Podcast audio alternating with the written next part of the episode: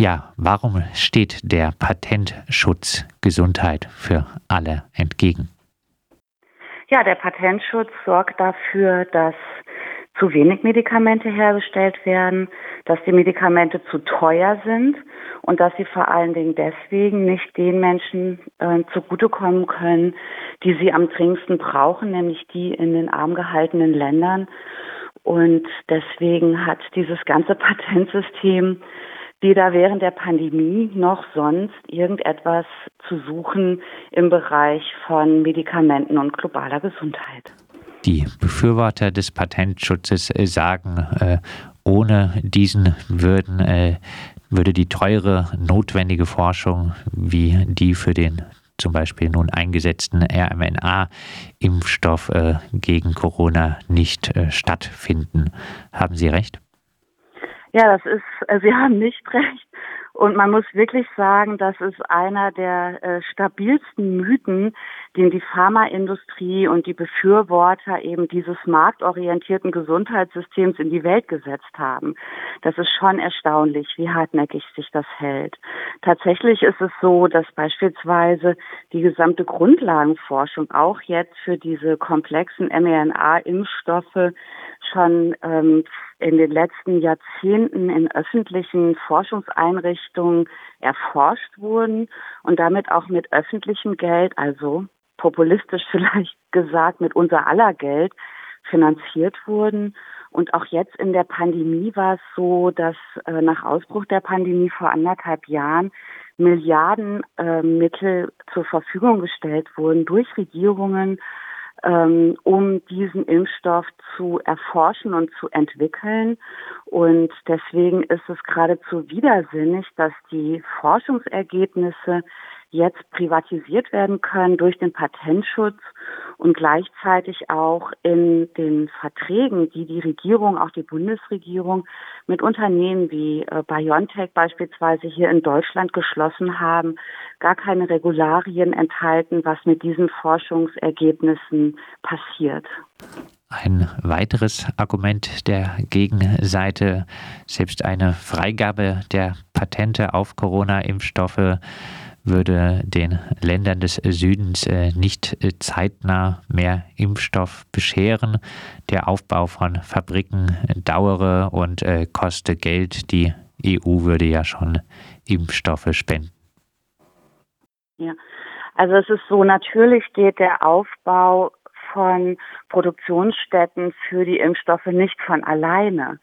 Ähm, und deswegen gab es ja genau schon ganz früh nach dem Ausbruch der Pandemie von der Weltgesundheitsorganisation, die ja viel Erfahrung hat, äh, Ebola, HIV, AIDS, viele ähm, Pandemien wurden schon begleitet von der Weltgesundheitsorganisation, gab es den ganz dringenden Appell für einen Technologietransfer zu sorgen.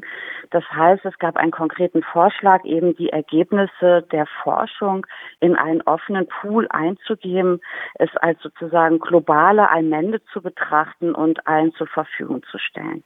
Das ist nicht passiert. Dennoch ist es so, dass ähm, jetzt auch die Rahmenbedingungen bereits da wären, um an vielen Produktionsstätten der Welt diesen Impfstoff herzustellen. Südafrika, Indien, Bangladesch, sehr viele Länder des globalen Südens, die ohnehin schon seit Jahrzehnten sichere Impfstoffe gegen viele Krankheiten produzieren und diese auch zum Beispiel nach Deutschland, nach Europa exportieren, wie äh, durch Indien beispielsweise, haben sehr gute Rahmenbedingungen. Was sie brauchen, um einen sicheren Impfstoff herzustellen, ist das Rezept. Und das ist geheim gehalten ist hinter verschlossenen Schränken, weil der Patentschutz es eben ermöglicht, diese Forschungsergebnisse, diese Inhaltsstoffe des Impfstoffes zu privatisieren.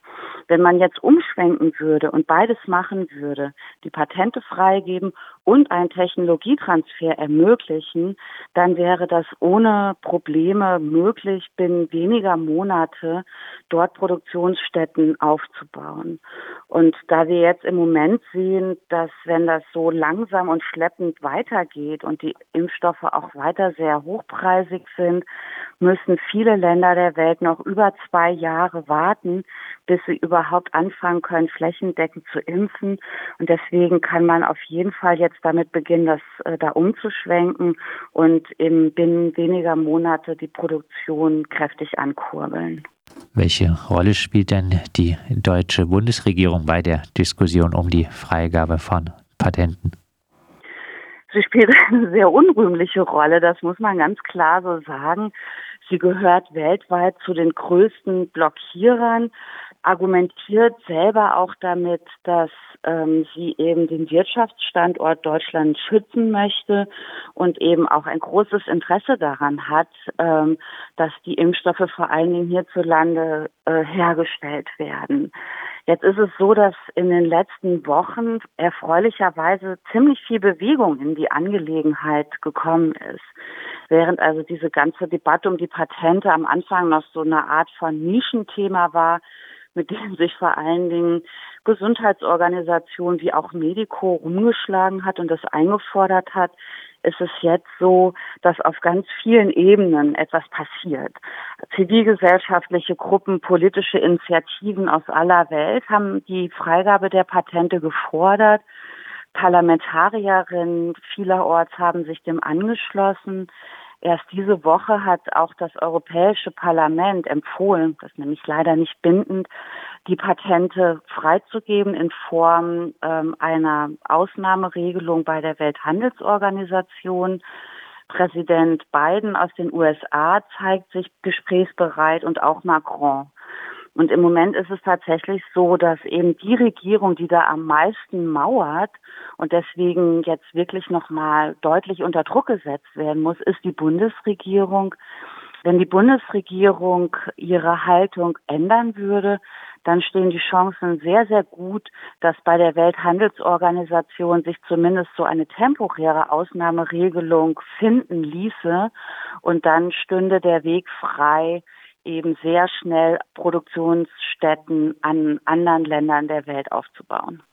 Gestern äh, stimmte auch das Europäische Parlament äh, für die Aussetzung der Patente auf äh, Covid-19 relevante Gesundheitstechnologien. Äh, Präsident Biden wurde schon äh, angesprochen. Äh, braucht es da überhaupt noch eine Demonstration, die die Freigabe der Patente fordert? Ja, unbedingt. Also es ist so, dass äh, wir haben ja jetzt auch noch dazu den G7-Gipfel am Wochenende. Auch da steht nicht zu erwarten. Also ich lasse mich gerne positiv überraschen, aber im Moment sieht es nicht so aus, ähm, dass dort eine, eine Abkehr von diesem völlig verkehrten Kurs, der die Wirtschaft fördert, auf Kosten der Gesundheit von Menschen überall auf der Welt eintreten könnte. Und ähm, mit jetzt diesen veränderten Positionen, beispielsweise der US-Administration, ist eben diese Ausnahmeregelung, das nennt man Waiver, ähm, gibt es irgendwie keine gute Übersetzung für, also eine umfängliche Ausnahmeregelung bei der WTO noch keineswegs garantiert weil Deutschland da einfach eine sehr zentrale Rolle spielt und auch viele andere Länder der EU noch nicht bereit sind, da ihren Kurs zu verlassen. Und deswegen ist es ganz wichtig, jetzt gerade auch in Zeiten des Bundestagswahlkampfes da den Druck zu erhöhen und auf die Straße zu gehen. Ich glaube, dass das ähm, von wirklich ähm, für die Eindämmung der Pandemie von ganz riesiger Bedeutung ist äh, da etwas zu verändern. Und es ist natürlich noch mehr, nämlich wirklich auch ein Ausdruck von äh, international verstandener Solidarität. Angesichts der globalen Impfungleichheit, wie sind denn da Stimmen äh, zu bewerten, die ja bis hinein in linke Kreise zu vernehmen ist, äh, die sich hauptsächlich darüber beschweren, dass es beim Impfen äh, hierzulande deutlich zu langsam geht? Naja, auch wenn dieser Satz schon so häufig gefallen ist und vielleicht auch einigen Leuten inzwischen fast schon zu den Ohren rauskommt, ist er halt trotzdem noch richtig. Nämlich diese Pandemie ist erst vorbei, wenn sie für uns alle vorbei ist. Das macht überhaupt keinen Sinn, weder aus menschenrechtlicher Sicht noch aus epidemiologischer Perspektive zu denken, ähm, wenn die Pandemie hier eingegrenzt wird, haben wir alle wieder unsere Ruhe. Wir haben das jetzt seit anderthalb Jahren erlebt, wie das Virus sich ausbreitet, wie das Virus sich auch verändert. Und deswegen ist es total wichtig, hier einen globalen Handlungsansatz ähm, zu finden, weil alles andere macht einfach keinen Sinn. Abschließend, äh, auch wenn es jetzt in der Diskussion um die Freigabe von Patente ein paar Fortschritte gibt, eigentlich wäre die äh, Corona-Krise ja der Zeitpunkt schlechthin äh, äh, mit einer breiten Bewegung äh, die Ökonomisierung des Gesundheitswesens im Ganzen zurückzudrängen. Warum ist es denn, so zumindest mein Eindruck, nach anfänglichen Drive äh, nicht gelungen, da eine größere, hörbare Bewegung und Debatte in diese Richtung zu führen?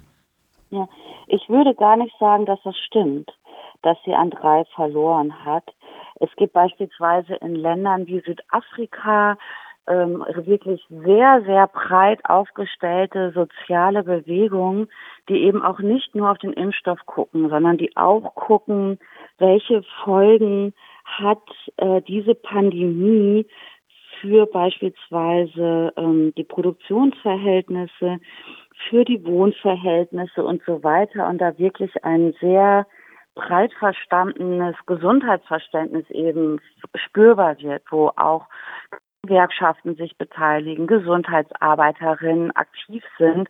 Und das ist etwas, was es in der Form seit vielen, vielen Jahren nicht gegeben hat. Und aus meiner Sicht ist die Debatte um die Ökonomisierung des, der Gesundheitssysteme und eben verstanden in der globalen Perspektive, wie Sie das auch gesagt haben, erst so richtig hier angekommen. Und ich hoffe wirklich, dass es jetzt auch gelingt, diese Bewegung äh, über ähm, die Eindämmung der Pandemie hinaus auch zu tragen, weil es geht immer um mehr. Es geht eben um öffentlich finanzierte Gesundheitssysteme. Es geht um ein Menschenbild, das nicht dem Marktinteresse unterliegt, sondern wirklich nur nach menschenrechtlichen Perspektiven ausgerichtet sein darf.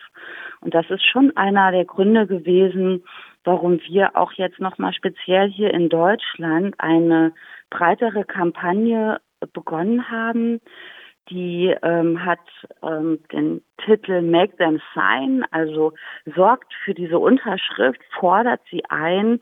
Ähm, die bezieht sich jetzt vor allen Dingen auf ähm, diese Ausnahmeregelung bei der Welthandelsorganisation, wo wir jetzt sagen, wir haben Briefe geschrieben, wir haben protestiert, wir haben analysiert, wir haben Unterschriften gesammelt Jetzt unterschreiben wir nichts mehr. Wir wollen jetzt eine Unterschrift haben, nämlich die der Bundeskanzlerin, die der Europäischen Kommission und für die Aussetzung der Patente. Und das ist ein sehr ungewöhnliches Bündnis, weil da eben viele politische Initiativen treffen auf klassische ähm, Nichtregierungsorganisationen und die äh, diese Gruppe wird sich auch diese Kampagne wird sich auch an der Demo in Berlin am kommenden Sonntag beteiligen. Das sagt Anne Jung von Medico International. Gesundheit für alle, gebt die Patente frei. Demonstration am Sonntag um 13 Uhr. Wir haben über äh, die Demo, wie gesagt, mit Anne Jung von Medico International gesprochen.